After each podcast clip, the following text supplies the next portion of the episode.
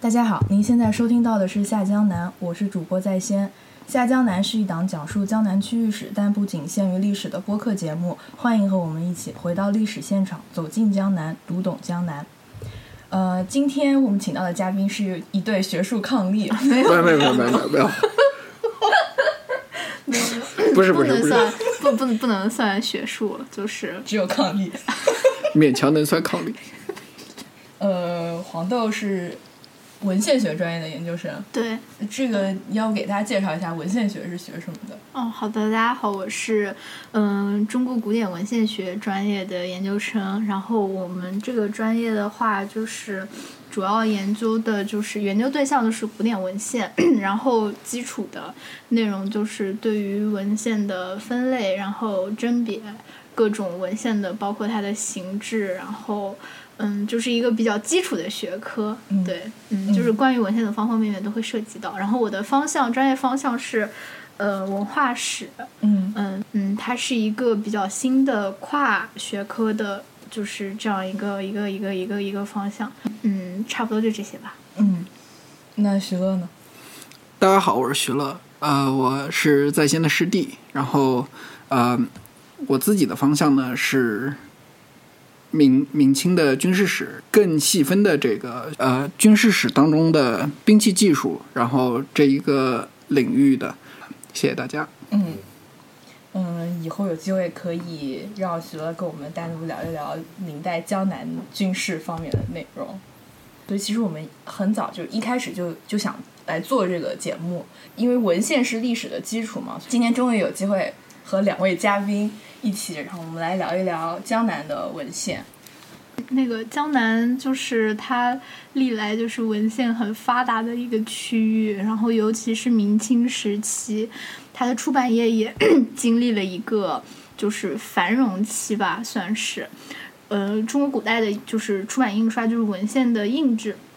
它是分几几个印刷中心这样的， 一个是在福建的很有名的建阳，建阳，嗯对，然后一个是杭州、南京，嗯、包括北京和成都，成都，州成都算吗？有益成都州，吗益？州，益州算。成都我倒是没怎么接触过。宋还代有宋代以来，益州就是西南的这个文献印刷的中心。嗯还有苏州，嗯就是这几个地方，就是有三分之二吧、都在江南、嗯所以江南就是在中国古代，尤其是明清时期，就是是一个文献很昌盛的地方。嗯然后全国的文献有，嗯、很大一部分都是在这里生产和流通的。嗯。对，所以这个 话题里面可以聊的东西还是蛮多的。嗯，那我们主要就是时段就是在明清，嗯嗯，益州我倒是，就是中国古代文献的这个呃集中的这个分布区域的它的一个特点，就是文文献的就是生产中心往往是跟造纸中心是重嗯、重合的对，，是的，是这样。哦然后整个西南的造纸中心在益州，就是嗯在成都，所以它也是当时的文献的一个重要的一个中心，尤其是在宋代比较有名的这个蜀版书，就是哦，就是蜀版，对，对，蜀版这个就是有就是就是成都的。但是我们今天的主题当然还是围绕着江南地区的文献。嗯，那我们既然是讲江南的文献，就是想来谈一谈，嗯、在这个时期江南文献有哪一些，嗯、突出的一些特色？嗯。你觉得有哪些？嗯，我觉得其实最大的一个特点就是多，嗯一个是多，然后种类丰富，对，就是它的各种各种类型的文献，因为它其实不仅是包括纸，就是纸张的那种印刷的文献，还有包括碑刻、木质嗯也算，然后种类非常的齐全，非常的丰富。嗯嗯哦，我们之前讲之前没有先介绍一下，就是这个文献呃对是个它的什么对什么概念或什么样概的念范围？广义上来说的话，就是除了是我们一般接触到的印刷书的这种，因为呃因为它还要再看一个时限。如果是在明清的话，就当然没有那种简帛，主要就是嗯纸质文献，然后还有这个碑刻、拓片啊。金石这一类的。那其实文献的一个本质的对它的一个界定是含有文字记载的嗯这样一个载体，都算是。所以不管它那个载体是，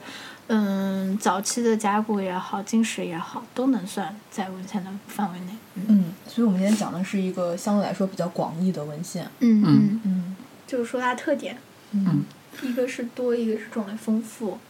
然 后它的质量在国内就是同类型的文献当质中，量也算是比较好。对质量也比较突出。嗯另外一个比较大的那个文献印刷就是书书籍印刷中心建阳是很有名的，就是质量低下的质量低下的一个就是是印刷中心，就是当时就是在哪怕在明清时代，就是都有很多人就是诟病建阳的书，就是有点类似于我们现在的那种地摊文学，嗯是就是专门印这种就是。比较通俗，或者是就是比较就是品质低下的书，嗯然后像故事会啊这对种，对就对是地纸的摊质量也都比对较纸差一纸点的质量也差，然后是的书籍的校对也差，然嗯后就是各种东拼西凑的那种东西，对对对。嗯然后相对来说，江南的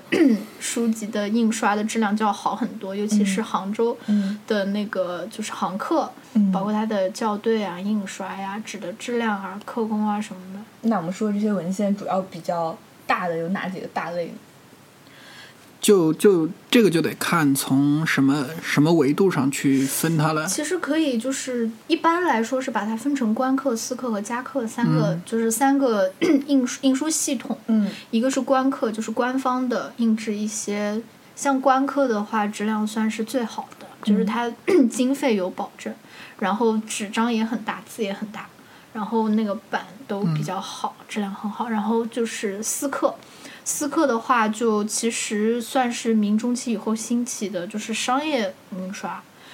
就是嗯放到书房里去卖的。嗯它的那个大部分的内容其实就是除了文集以外，更多的就是通俗文献，嗯就是有很多种类了。有就是有文学类的小说、戏曲，特别特别的多。就是尤其明中期以后，就是小说也很兴盛嘛，还有一些包括一些日用书，还有商书什么的。然后就是家课，家课的就是一些文集主要。就比方说，我们父亲去世了之后，搜集了他生平生平写的文章，然后出一本文集。就是在明代的时候，个人出文集的这个风气是非常非常盛的。明代有一个晋叫唐顺之，他就说过一段很有名的话，就是凡是就是讲到江南文献的人，就是都会引用这段话，就是说，哪怕是屠夫，他死后都要有一个文献文集传世。然后这些文集，哪怕就是以大地作为书架，都放不下，就还好，就是很快就淹没，就没有了，散佚了。不然的话，就是就是多的已经就是泛滥成灾这样子。嗯，所以家课一般是文集，还有家谱。嗯，这样那家课跟访客是不是？家课的话是就是小范围内吧，嗯就是比对方说我我的祖父或者是父亲去世之后留下一部文集，我印下来之后是散发给无偿的散发给亲戚朋友啊、这种，或者是给谁谁谁。像访客的话，它是有定价的，它是就像我们到书店买书一样，都放到书房里面去卖的，所以它有个商业性，然后是在商业市场上流通的，嗯所以它的性质就很不一样。所以访客的书，它会更加有一种商业自觉在里面。我这书是要卖的，它就得有卖点，嗯它就得有市场，然后它是一定要有实用性的。嗯我的目标客户是谁，然后我要 怎么样去满足嗯他们？就是这些书商是。书商是对于市场的需求都很敏感的，他们有会有一种非常高度的商业自觉在里面，嗯所以和夹克完全不同。嗯，那你们举几个例子？嗯，其实例子的话，我觉得比较有代表性的一个是日用书，日用类书，就是明代中后期有一种，其实日用书的渊源应该最早可以追溯到宋代的《士林广记》，它就是把。就是生日用生活中各个所需需要的各种日常的知识，把它分门别类，记述在书里面，然后卖给大家，就作为一种生活百科全书，你可以这么理解。它因为不像我们现在有百度，有什么事情都可以百度，但是古代的话就这种万宝全书，有然后在明中期以后就非常的兴盛，有很多书坊就是都会印刻这种书拿到市场上去卖，嗯然后他们基本上名其实内容都差不多，因为都是互相抄的，他们那时候也没什么版权意识，就什么卖的好就就就就抄来卖，嗯就是最有名的是余向斗的三台万用，反正就是名字都差不多，就是什么万用、万宝全书，什么万事不求人，哦嗯，对对对，就是这样的书。然后他们就会把各种知识，天文、地理，然后医药知识、家庭的那种通俗医药知识，然后还有还教育的那种，然后还有什么诸子语录啊，什么乱七八糟，什么什么内容，就是什么什么好卖抄什么，就抄在一本书里面。然后它的内容的话，也是就是它，因为它的目标阶层是社会中下层，不是精英阶层的，嗯，算是呃识字，但是又不是很。文化程度又不是很高，然后需要这样的一个就是生活知识的补充，所以就像这种万宝全书、日用类书就是特别的具有代表性。还有一类呢，就是科举用书，就是相当于我们现在的五年高考三年模拟，就是这种高考参考书。然后这种书也是卖的特别好，因为它很有市场。在明代的时候，科举很兴盛，尤其到中后期，科举的人数就是特别特别的多，一下子就是那种爆炸式的膨胀。他们去参加科举的这些士子，因为像四书五经很一个很难读，二个内容也很多，就是很多人没有办法静下心来把这些书都读好，所以就出现市场上出现了很多这种科举类的参考书，就把这嗯些四书五经或者考试的内容。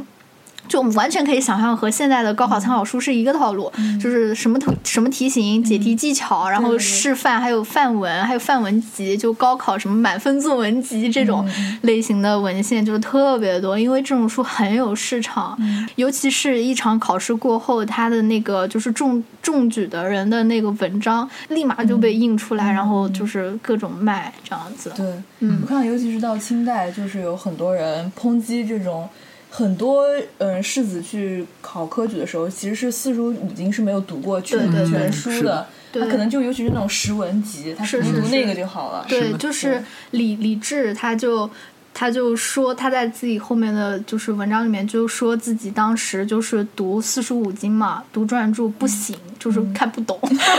然后就是觉得不是也不是看不懂，反正就是没有就是和自己没有心有戚戚，就去看那些就是时就是时兴的那些时文，然后读了四五篇，然后他就背了一些就是就是万用的那种就是套句路套路，然后就去考试，然后就中了，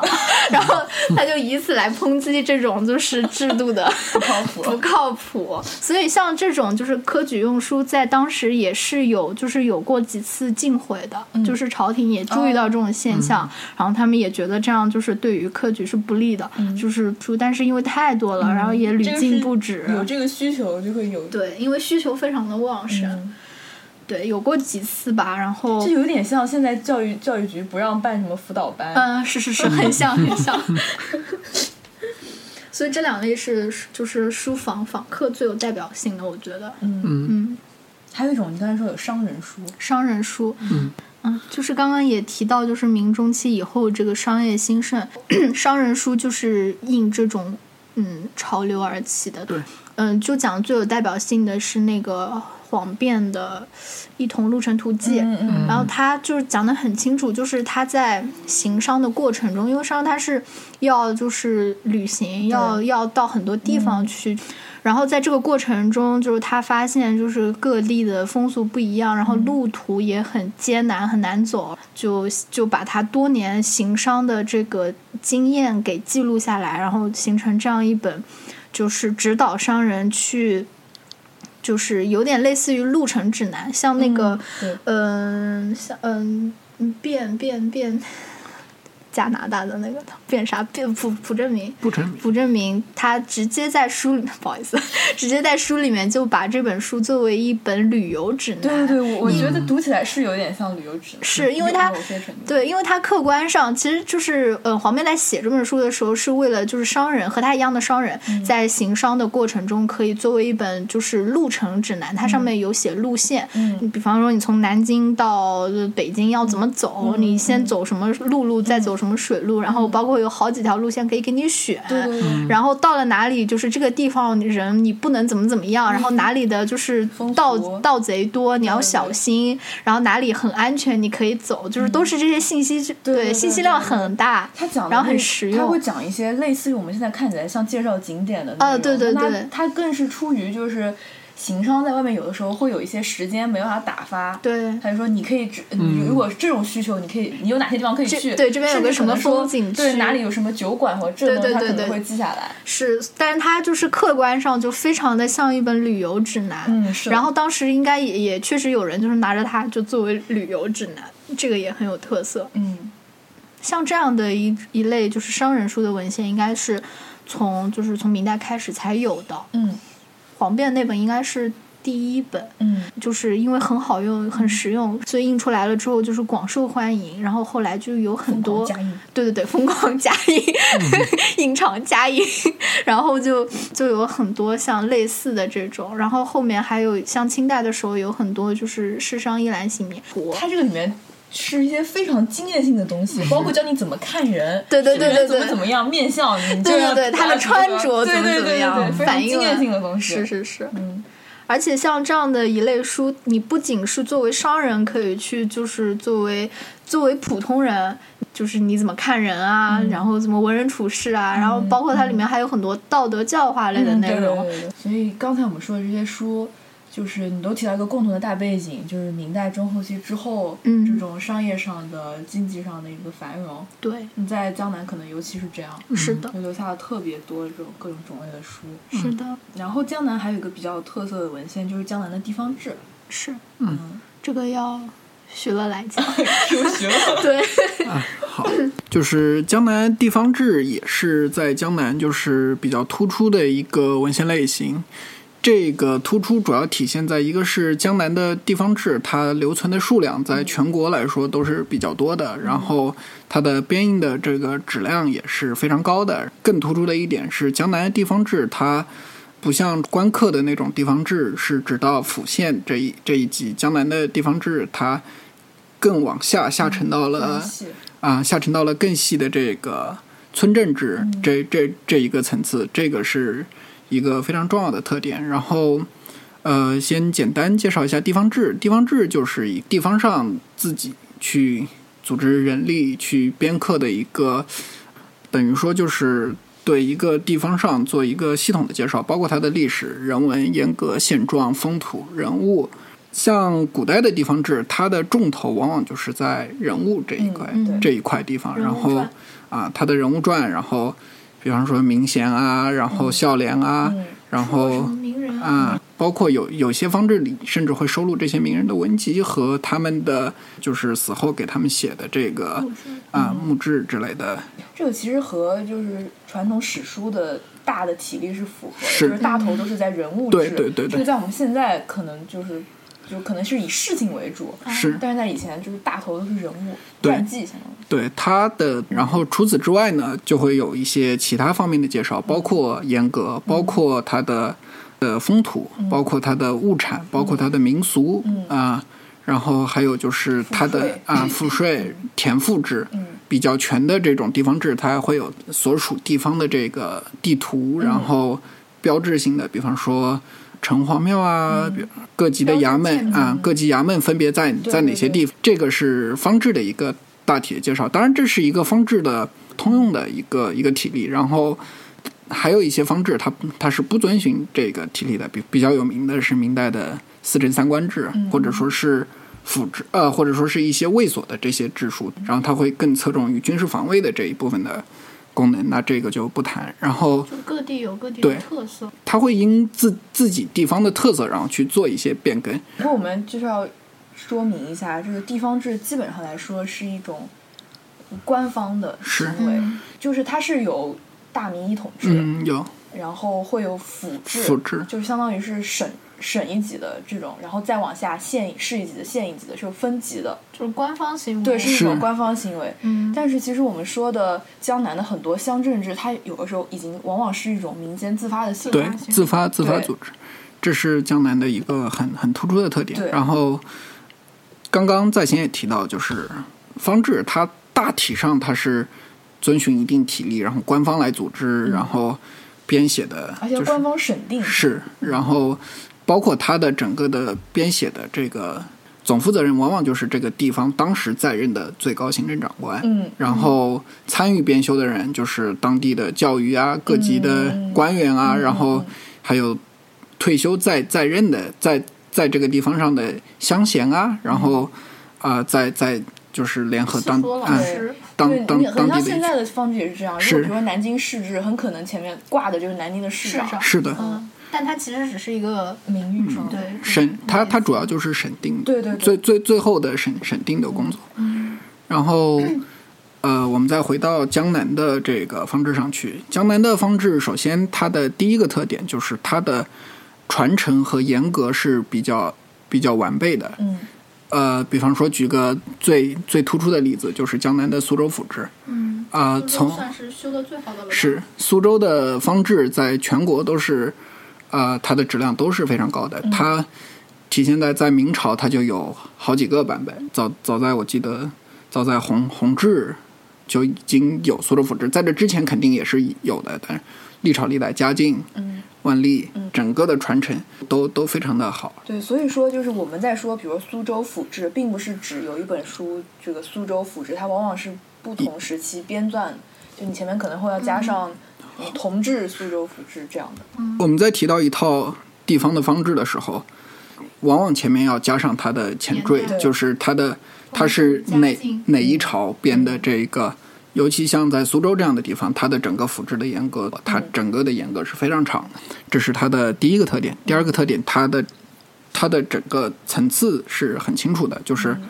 啊、苏州府志，苏州府下面的各个县它都有县制，然后县下面到到乡镇，它这一层一层，就是到今天为止，基本上也是能够能够找到的。然后这是它第二个特点，第三个特点也是因为江南的它的整个当时的诗人群体啊、数量比较多，然后江南江南的这个科考又是在当时处于全国领先的一个地位，它这个地方读书人很多，然后而且这些读书人的这个提高获取获取科考功名的人也占了非常多的比例，所以说江南的整个的方志，它的质量是非常非常高的。嗯，相比于全国其他地区的这些方志，它的不管是它从编修的这个团队的质量上，还是它整个的，包括它的刻工，包括它的文章的质量，包括它体力的严谨，包括它审定的这个严谨，都其实这个也是有它的一个本身的基础，是本身江南的科书基础就好，嗯是有比较好的就是科书机构、嗯科工啊，包括这些什么，然后还有它编写人员的素质也更高。嗯，是，就在这样一些多个原因的综合之下，使得江南它整个的呃方志它的质量就会非常高，而且它江南在明清的时候就有一个藏书的一个传统，嗯然后当事人收书是、收书、藏书，然后刻书就蔚然成风，所以说它整个书籍的方志的保留也也也保留的比较好，然后使得就是后面一代人他要去对就是重新撰修方志的时候，他前面就有据可考。嗯，所以就是因为刚才你还有别的特点吗？就还有最后一个特点，就是我们刚刚提到的，就是江南它乡镇它的这个方志一直下沉到了就是乡镇这一个层次嘛，然后就是最典型的就是南巡镇制，就是因为当时江南地区的商业比较发达，尤其是像丝织业，呃，还有就是棉纺织业，就在一些商人集聚的地方，就会形成我们今天所讲的专业化的这种市镇。然后在这些市这些市镇，一个是商人聚集，一个是文人聚集，然后他们就自发的组织编撰在他们所在的这个市镇的一个一个制书。体力呢，就相对于官修的这个制书，相对来说，它会做一些改变。这种制书对于今天的历史研究来说，意义还是非常突出的，因为它给我们提供了第一手的，就是当时明清这个最基层的一个一个描述，这是比较比较重要的一个贡献。对，嗯，对，它会记录一些你在县志里可能看不到的比较细的内容。是的，是的，对，就而且有的，嗯、政治它的内容甚至可能会比一个县志还要丰富。是比如说像嗯南巡也好，或者乌青，就是这种比较出名的专业性的市镇，像乌青镇，它是以养蚕桑这个比较出名的。那它这个志里面的内容，就是关于蚕桑这一一个事情，会记录的非常非常的详细。是刚才徐乐乐说到的市政发展的背景，也是本身就是江南的一个是比较大的在明清时期的特点。是嗯，就是因为有我们刚才说到的这些特点，所以呃，地方志在对于江南历史的研究是有非常重要的这个参考价值。是然后刚才我们说到这个乡镇制嘛，我觉得，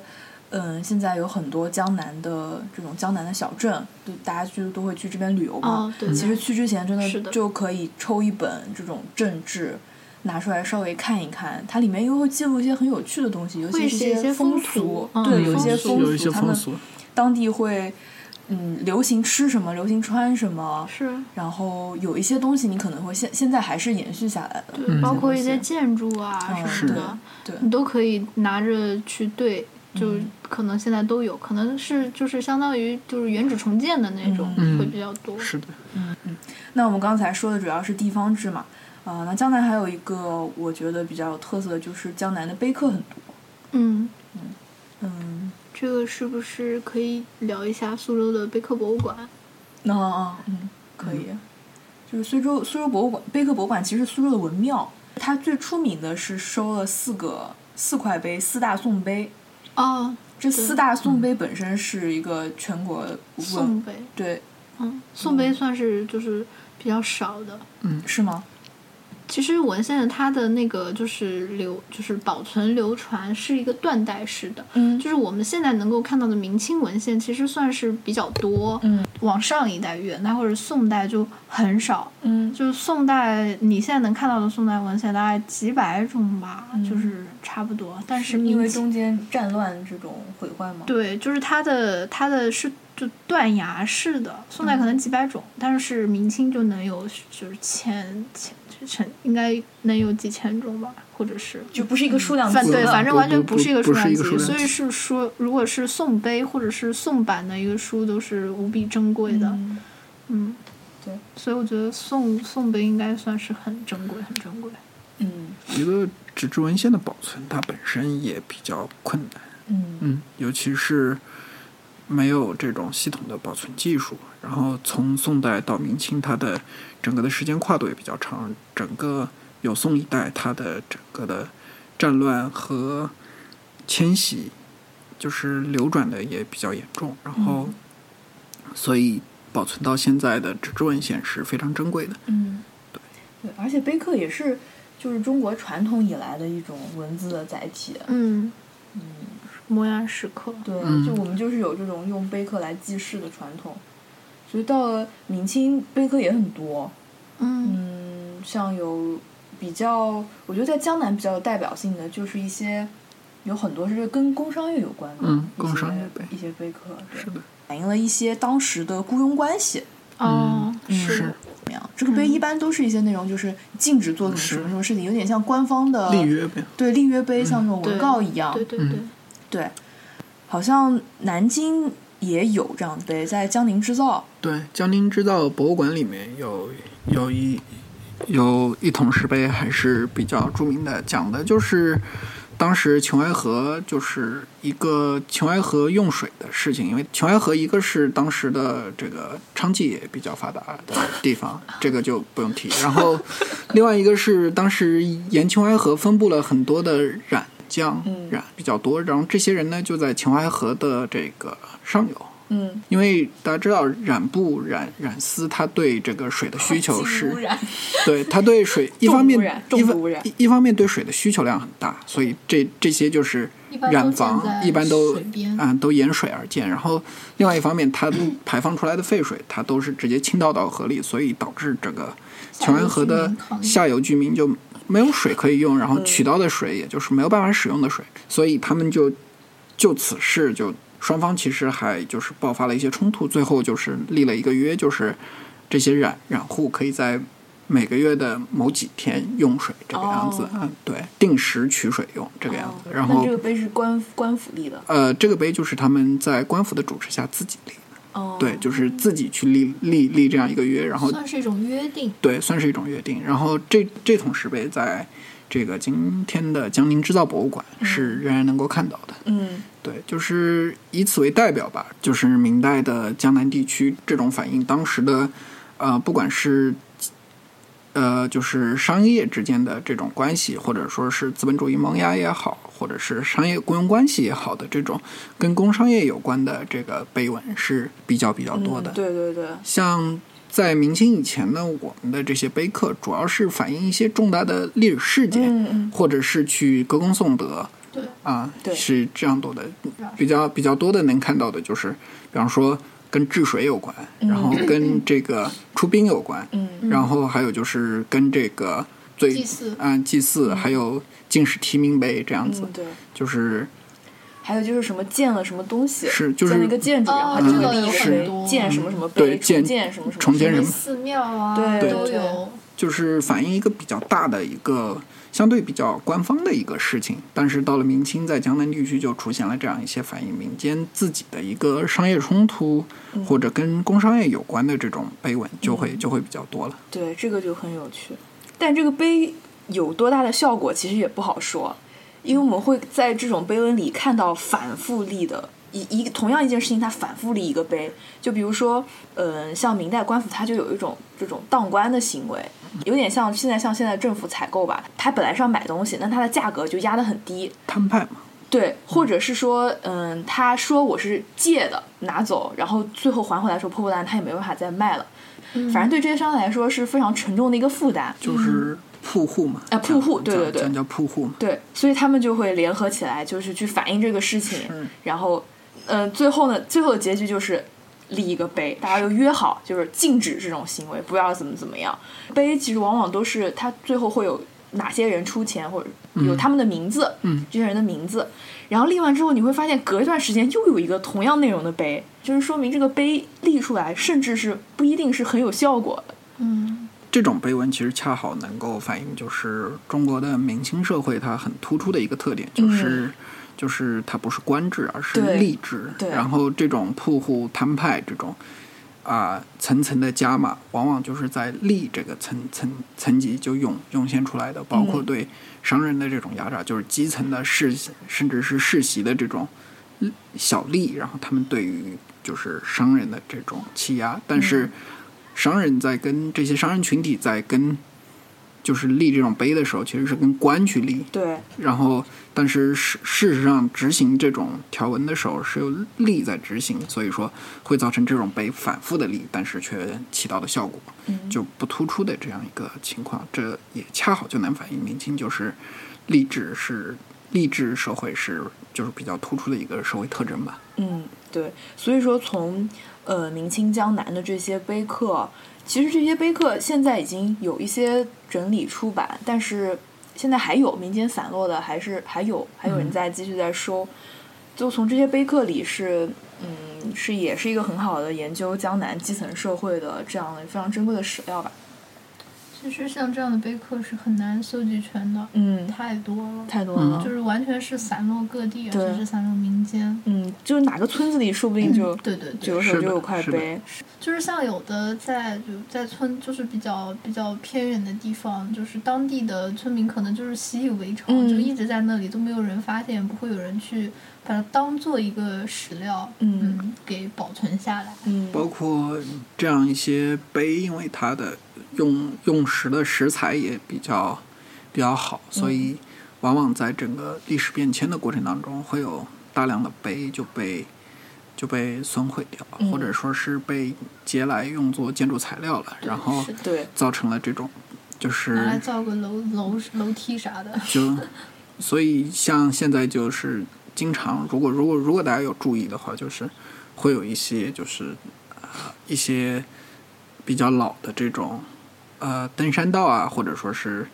一些比较老的这种石质的这种建筑，或者说上是面会有字。啊上面会有一些字，他们就是之前被截断的这些碑石。嗯嗯，对聊完了碑刻，我们接下来可以再说一说，呃，地方的民间的一些文书吧。嗯，那个徽州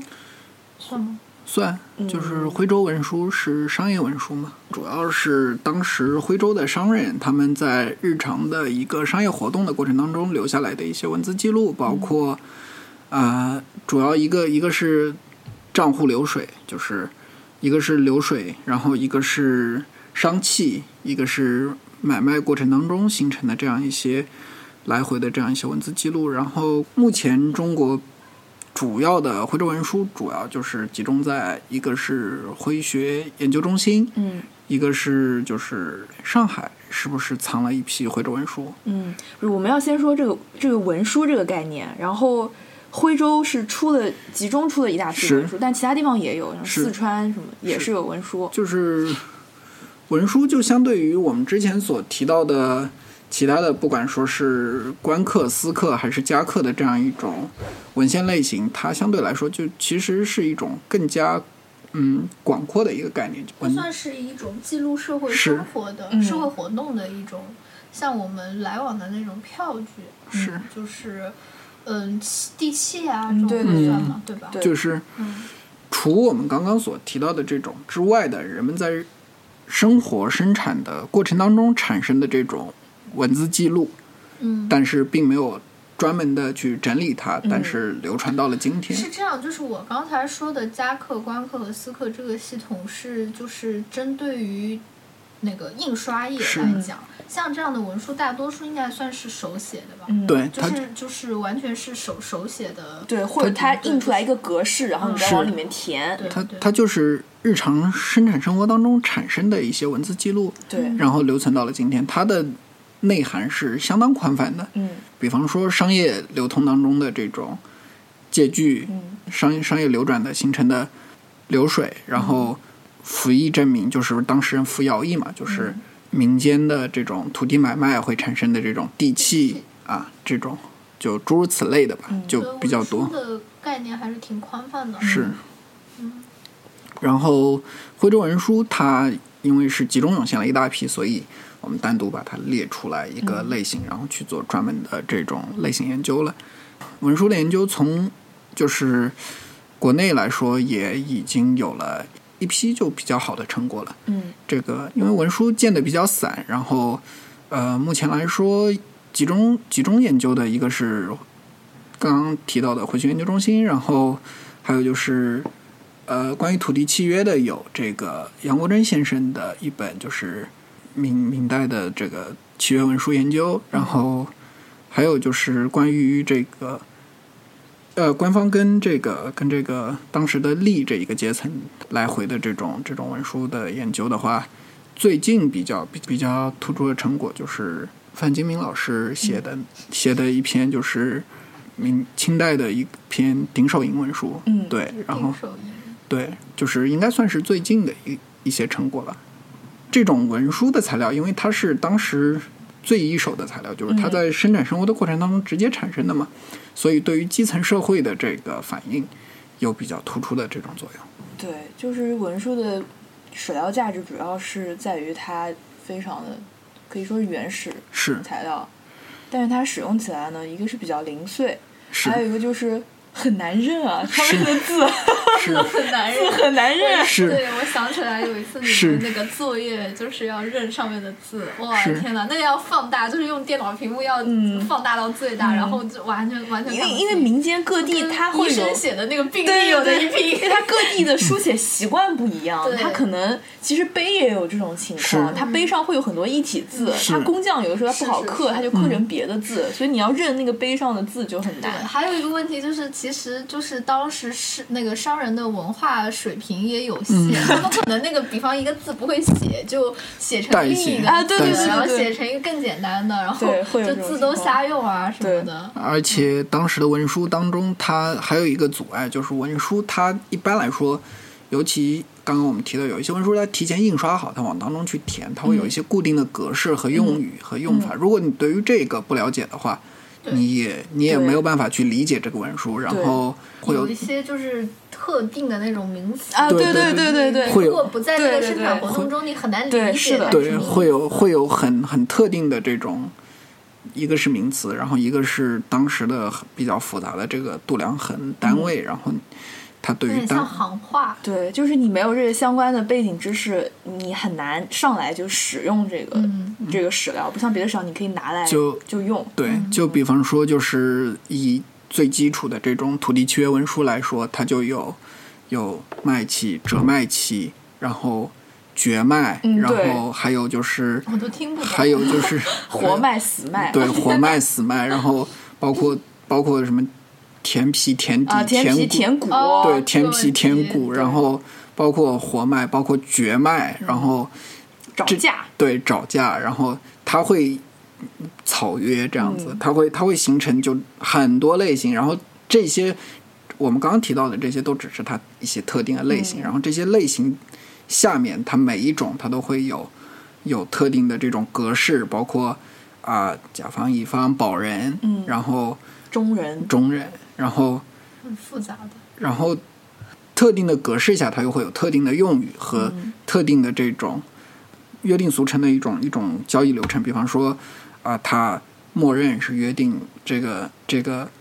田土地买卖，它比方说它买卖的过程当中，它可以找价，就是嗯所谓找价就是卖方，它可以再提一次价。我们现在来看是很难理解对找架就这是个行为，他就是是说这个交易的过程已经完成了，是然后我不满意，我说我当年卖的便宜了，是可能这个田可能它涨价了。对，然后我就说不行，我当时价格你再给我钱。他有时候可能会找到两次，找两次甚至三次这样。它约定是。默认是约定找价不可超过三次，对，这个相当以于三次为是限。这个这个也是民间的一个这么约定俗成的一个做法，官府是不提倡的。但是官府就是最后就是说，嗯，它是默就认，是默认对，所以我就说你不能三次以上，就官府也不会支持你是涨价的。所以当时关于同一片同一片土地的买卖，它当中产生的文书就数量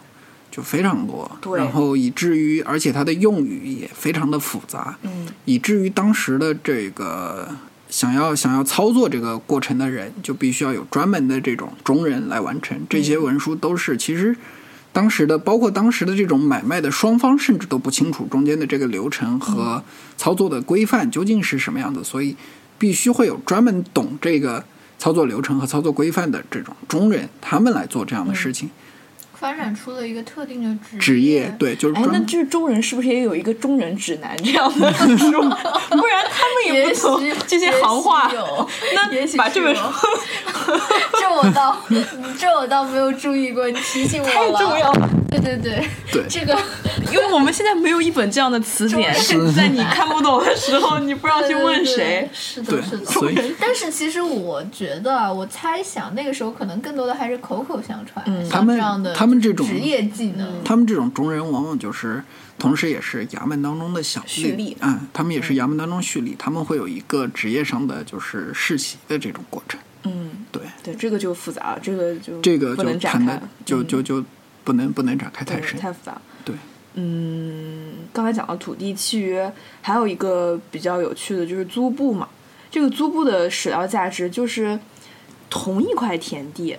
然后同一个地主，然后十几年、几十年，他这样收租的一个过程，这个就很有趣。你就可以看到一个地主，然后他每年他登记这个嗯哪哪一个租户，今年又欠租了，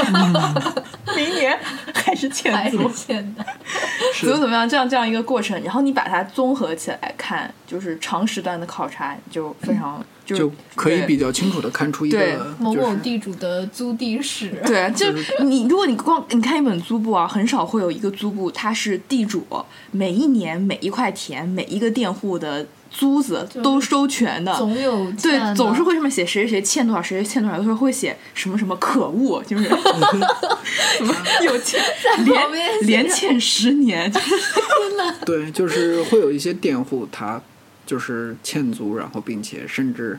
他随着逐年逐月的欠租，他到后面就甚至是就是恶意欠租的嗯对这种情况对。出现。这个里面就是地主和佃户的关系就非常微妙。不仅是我们想的，就是嗯不是地主我们有想象钱，的他那去种压榨嗯不是佃户不；是那的也有一些佃户他是霸租，就是霸着这个地方，然后两方是有是有这种角逐在的。是的，而且后来随着明清商业经济的发展，有一些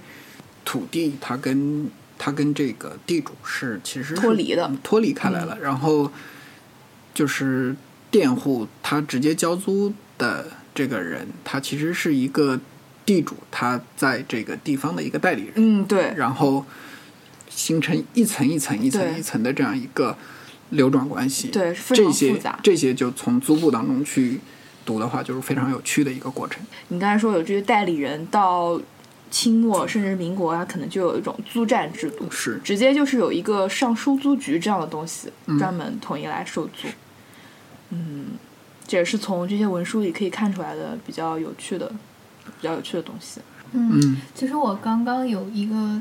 就是一直想讲，就是关于明清的这个文献发达，其实中间有一个很关键的问题是，嗯就是识字率，嗯嗯就是海外汉学的研究研究者，就是他们认为罗有之认为，在就是明清的时候，就是民间的识字率有一个很大的提升。当然，嗯这个说法是、就是现在目前学术界还是有争议的，就是是对于这个识字率到底是有多少的问题，这个也很难研究，你很难有具体的数据去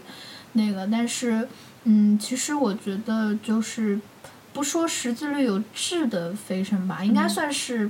有提高，嗯就有提高是肯定的。嗯就在当时能够识字和能够读写的人的数量是比此前要多一些。嗯嗯，然后我觉得这个跟就是文献的发达中间也是有。就是有一些关系的，就是有嗯一种互相促进的关系，嗯就可能能够读写，不一定说就是能作文或者是文化水平非常的高，他可能只是有一些能够做一些简单的日常的一些就是什么契约啦这样的，就是嗯文字书写，所以我觉得就是算是大众的这个文化程度呃文化水平就有一有一个有一定的普及，嗯然后对于就是文献的发达，其实它也是有一定的作用的。嗯，是当然这个就是也是存在争议的，对争议嗯、有争争议议的很了很，就是很大目前在学术界究竟对于明清时代的具体的识字率究竟是有多高，然也哦后很难统计。对你很难统计，你也很难去计算。然后，但我们可以在这边说的是，就是至少它识字的这个群体，它是扩大的。然后，对并且它识字的这个，一个是从绝对人数上，一个是从这个阶层分布上，它都是有所扩大的。你可以从种种迹象中就是看出对对，是这的，一点。是的，嗯，嗯，那我们刚才讲的讲了几种，我觉得是比较有代表性的江南的文献。嗯那我觉得总结下来就是江南的文献的特点其实是和明清时期整个江南的特点是符合的，是的，就是它的嗯文献的发达，就是还是经济的繁荣，然后文教事业的文化的嗯是文化的繁一荣，对，社会安定了，嗯，对经济也发达。对，嗯，其实对于藏书来说的话，其实很多藏书家是，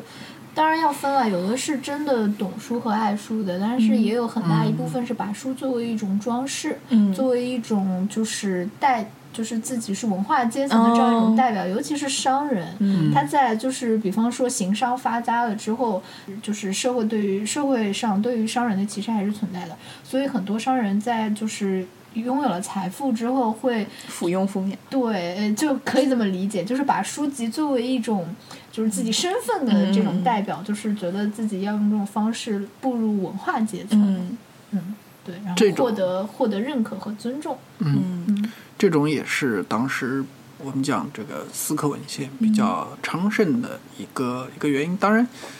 在这里也需要补充讲清楚的，就是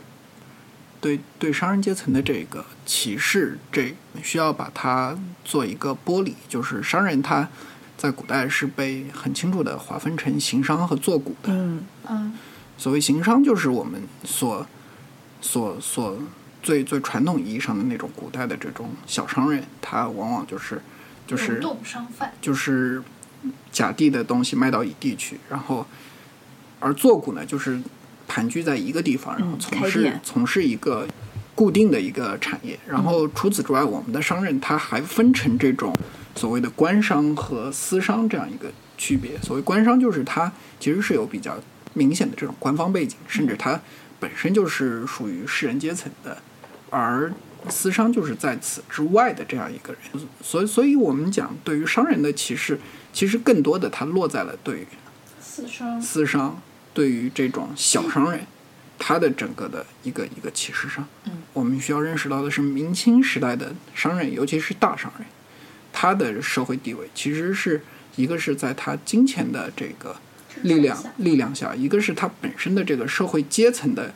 提升下，它的本身的社会地位在不管是在地方上还是在中央，它的地位都是相当高的。是，其实明清的时候，还有就是非常有名的余英时先生有个很有名的论述，就是士商的阶层的这样一种流动，就是士人身份和商人身份在这一时期是模糊不清的，是的就是士商人和商人和士人这两个阶层的交往非常的密切，嗯是就是经常有商人，就是你你你很难难以分清他到底是商人、嗯还是一个文人，是就他都涉及，或者是他两两一面都体有，对，一就是体他们有一个阶层的融合，融合嗯，嗯，就是这是明明中后期以后一个特别的这种现象，对，而且商人就是出现了一种这种自觉，他自己也觉得我是可以，是我也肩负着国家的重任是，我也是要啊，对，就是这个，也就是就是很重要，就是有一个新安的嗯新新安安的文人叫，呃，叫什么名字不太记得，反正他说了一个很有名的话，梁商和什么父呃，梁梁商和傅鸿儒，对对嗯就是我作为一个好的商人，我和大儒又有什么区别对呢？对就对是我也不比他差的，对，是当然你也可以说他说这个梁话和傅鸿儒啊，对对对，，你当然也可以说他说这个话背后里是多少有点自卑，是但是嗯也反映就是说大家开始逐渐有这样的意识，嗯，这种士商的融合，包括商人地位的提高，使得明清阶明清它在其实，在我们传统的士农工商的这个阶层当中，其实诞生出来一个新的，相对来说比较富有特征的一个群体，就是我们讲的绅士，或者说是晋升这个阶层。对，其实他整个背景还是商业的发是达，是还是但是你说的商业的发达，这个商业是一个什么样的商业？嗯，我当然现在不不说资本主义萌芽了嘛，嗯我觉得是一种就是商品经济，嗯嗯，就是讲到商业发达，我们有几个比较可以明、可以比较比较清楚的一个几个依据吧。一个是用于交换的种类比较多，嗯，这是第一点。第二点就是大量的剩余农产品进入到流通当中去，有这也是明清比较突出的一个特点，就是大量的嗯对，就是粮食啊，对然后粮食嗯，作就为一是种交易的，对，就成为了进入进入到流通领域，成为商品的主要种类之一。嗯然后第三个就是商人群体的扩大以及商人的实力的增强。然后第四个就是专业化的市政的一个出现和分布。然后第五个就是与商人商业发达伴生的专业的这种，就是手工工人的一个群体的一个出现，他们就是。嗯嗯跟他们不是商人，他们也不是农民，他们跟土地已经割离了，嗯他们就是主要就是靠生产各种手工业品，嗯然后再出售给专门的这种商人，嗯然后这个就是某种程度上就是一种雇佣关系，对，就是这样一种嗯明确的这种雇佣对关系的出现，并且固化对。这种或者你知说嗯道是你说这个，我脑海里面想到的是那种就是蹲在路边的哎，泥我瓦匠，我不是，我是想着这个泥瓦匠讲的刚才的事情。 我就是想到就是蹲在路边的泥瓦泥匠瓦匠，然后带着自己的铲 子，对呀、是吗还特别。像群众演是员，你想这吗？就是每这天种早上在那个电影跑龙套的门口等这着种。这种这种比较这种比较比跟较我完全一样，这种比较突出的其实是明清时候的鸡户，他啊们自对对己家里有有那么两三台织机，他就每天就在家里织布、或者是纺纱，嗯然后每隔一段时间，这种固定的这种商人他就会上门来收购这些东西。嗯对，这对于这些商人和机户来说，机户他不需要去出工，他嗯对于商人来说，他不需要去自备，就是去搞这种工厂。嗯然后比这更高一个 level 的就是专门的手工工厂，嗯就是后来有一些比较强大的机户，他就是家里面他可能有几十张纸机，嗯他就专门雇佣这些有纺织能力的人在家里面做生产，嗯这就是手工工厂雏形的出现，这也是我们在之前就是判定明清。江南地区出现这种资本主义萌芽的一个重要的依据，嗯就是因为它进入到一个商业发展、工商业发展的，就是资本主义发展的第二个 level，就是嗯它已经有了这种手工工厂的出现了。嗯对，你刚才讲着，我又想 到一种种那个工匠，就是踹匠。其实对于这个嗯丝织业的这个聚集的中心的市政来说，他是一个外来的人，嗯然后在这个过程中，他也住所啊什么各种不是这么的稳定，嗯，所以在这个过程中产生会产生很多矛盾，是，然后踹匠会闹事，这个其实也就是我们之前说的很多这种悲的这样的一个背景，就是我们之前说的这么多复杂的情况，出现了嗯是新的这种复杂的情况，是然后在这种社会治理上嗯，就出现了一些新的问题，这包括这其实是商业发展的一个必然结果。嗯商业的发展就必然就需要就是大量的人口，它对嗯从农业生产中剥离出来。那么从农业生产中剥离出来，就会导致原先的人跟土地之间的紧密连接被切断，嗯然后就会产生大量的流动人口。嗯，那么对在古代这种，尤其是在明清以前，中国的这种地方基层社会的这种治理制度，都是建立在人口是不流动的对基础上的这样一套制度架构。那么它必然会对这种这一套原有的制度架构产生这种不小的冲击。嗯，然后所以我们看到很多这种是悲，它就是这种冲击的一种反应，是嗯这些悲既是冲击的反应，也是明清它逐渐在调整它的治理模式的一种体现。对对对，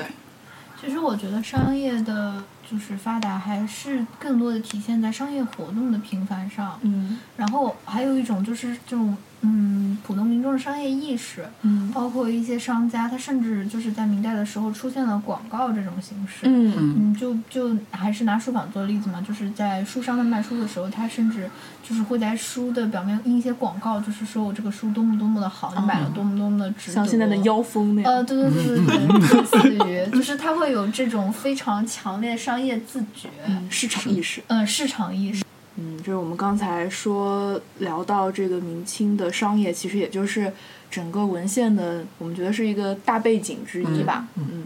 大基础。对。所以说了这么多，然后接下来就是为大家推荐一些我们觉得嗯比较有意思的地方，可以去看一看的。值得一去的。对，对，嗯，首先第一个就是我们提到的苏州碑刻博物馆。是嗯啊对，他现在应该是好像在修，哦，嗯，我我上次去的时候是在修的，然后那个四个四大宋碑是在专门的一个厅，只有那个厅里面是有一个就保安在看着的，其他就是随意。 对，嗯，对，那个苏州碑刻博物馆，我想说就是那块地方，我还记得当时念本科的时候，老师说就是那边苏州中学也在附近嘛，嗯然后说这就这一这一条街是苏州 文脉，哦，是吗？对，你就说是是苏高中吗？嗯，对，苏州高中，那就是苏高中以前是紫阳紫阳书院呀。嗯、对对对对，它对面有一个像府学一样的建筑，对，就它很背后像现在很像还江南府学，对对对对对，对对，就在就在苏州中中学的正对面。然后嗯我记得当宝时地老师说是苏州的文脉，然后讲说当时明清的时候出了多少多少状元， 都是从这里出来的。嗯嗯。那苏州文庙好像最开始是范仲淹建的吧？还是嗯，对对对对对，对是的。对，这文庙本身也是很值得一去的。还有什么？还有就是，比方说一些原先比较著名的藏书楼啊、，哦对对对，藏书楼，江南的藏书楼其实非常多。陈一阁啊，我们人都没有不爱藏书的，我觉得嗯，就是只有有钱和没钱的差别。是的，嗯，我比较个人比较想推荐的就是南浔的嘉业堂，嗯，那可能不是非常出名，但是我觉得它的建筑非常的漂亮，整个嗯南浔就是建筑都是带有一点中西合璧的风格。对，对，然后还有一个就是常熟有一个很有名的藏书楼叫铁琴铜剑楼，嗯，它最初就是，呃，因为就是藏有一把这个古琴和一把铁剑。 铁琴铜剑，嗯是铜剑，是吗？铜剑，铜剑，铜剑，嗯，铜剑比较有收藏价值了。对。然后还有什么比较出名的藏书阁？最有名就是天天一阁，天一哦阁，对对，天天一阁。一阁没有说，天一阁。然后还有就是四四库库，嗯嘛，四库库是就是江南地区有三座吧，嗯，扬州的文惠阁、镇江文宗阁和杭州的文澜阁。但是江南的这几个，我我记不太确切了，反正就大概江南的这几个都被太平天国毁了， 嗯呢，尤其是镇江那个文宗楼，就是江南呃那个叫什么太平天国经过的时候就一把火烧掉，哦，所以现在嗯，反正有四库的。就北方那几个保存的比较好，尤其兰是州对兰州的那个那个是兰保州存最好的。兰州那一套四库之前是藏在那个呃，在沈阳故宫藏着的。嗯它然后兰州那一套是这样，它最早的时候是原先是藏在沈阳故宫，嗯然后后来因为是三线建设，嗯备荒备战，然后怕苏联人打过来，然后就把当时的这个沈阳故宫的这一套四库就移到了兰州去保存。嗯然后，但是今天这一套四库呢，在甘肃省图，嗯 然后北京一直想要回去，然后沈沈阳那边一直想要要回去，还为此修建了专门的这种。就最早兰州这边啊说，就是有一段纠葛。就兰州这边说你你沈阳你没有你没有保存条件，嗯，然后沈然阳后 说他说我拿我沈阳沈阳说我我修现好个了给你看我我修好了，刚刚修好的。然后兰州这边又说不行，这个书太老了，拉过去就是路途颠簸，路途有就是然后众多的国宝一样，对，就就现在现在这套四库就，因为它保保留的完整度也是最高的，它现在这套四库就在甘肃省图藏着，嗯，对，哎，这个也是一段轶事了。那你们两位还有没有对于跟今天主题相关的一些书可以推荐给大家的吗？那我就推荐一本我之前刚刚也提到的卜正明的，嗯，明代的《纵乐的困惑》，书名叫《纵乐的困惑》，副标题是《明代商业文化》。嗯它是把明代的嗯发展分为四四个季节，然后在萧瑟的秋天中 灭亡。然后它整个就是以明代的商业文化为视角，然后去看待整个的就是有明一代的历史。总之就是很有趣，可以嗯一读，然后也不是很厚，嗯大概两三百页吧，一个礼拜两三天能读完。嗯，这本可以去，有兴趣的话可以去看一下。嗯的，徐乐有吗？然后我这边的话，推荐两本书，第一本是樊书志先生最近才写完的一本，叫《网民大变局》。这本书大概四百多页，比较厚一点，但非是常厚，嗯，但是可读性是比较强的，因为樊樊先生的文笔是非常非常好的。还有一本就相对来说比较有趣一点，是陈宝良先生的《明代社会生活史》。嗯，然后这本书相对就像百科全书似的，嗯，纵览了明代的这个社会生活的各个方面。这本书的优势在于，因为它是记载的社会生活的东西，它的可读性非常强，然后也比较有趣，然后而且读的时候，反正就读到哪边都可以，嗯就从头拿起来再读的时候，不需要去回忆前面的内容。好的，那我我没有什么要推荐的书，我就是觉得，呃，有空的话，